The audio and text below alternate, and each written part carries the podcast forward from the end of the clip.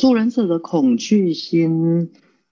于是今天哈也会来谈赛斯心法里面的一个概念啊，这个概念过去大家应该是不陌生的，英雄式的自己。那英雄式的自己，呃，那时候我在啊 FB 上面啊，我写了三句话。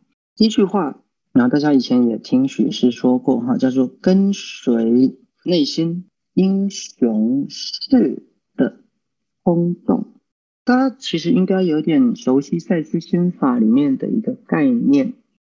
赛斯心法里面的概念是要我们经常去跟随内心的冲动啊，但是这个冲动啊，许是在做一个简短的说明啊，并不是说你想去大吃大喝的冲动啊，并不是你想要去打人。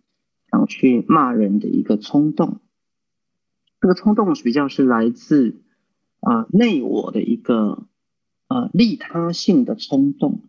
再来第二句话是活出英雄式的自己。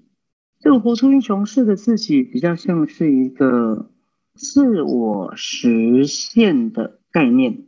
有点像以前大家在心理学上，如果学过这个马斯洛，马斯洛不是提过一个金字塔的一个一个概念？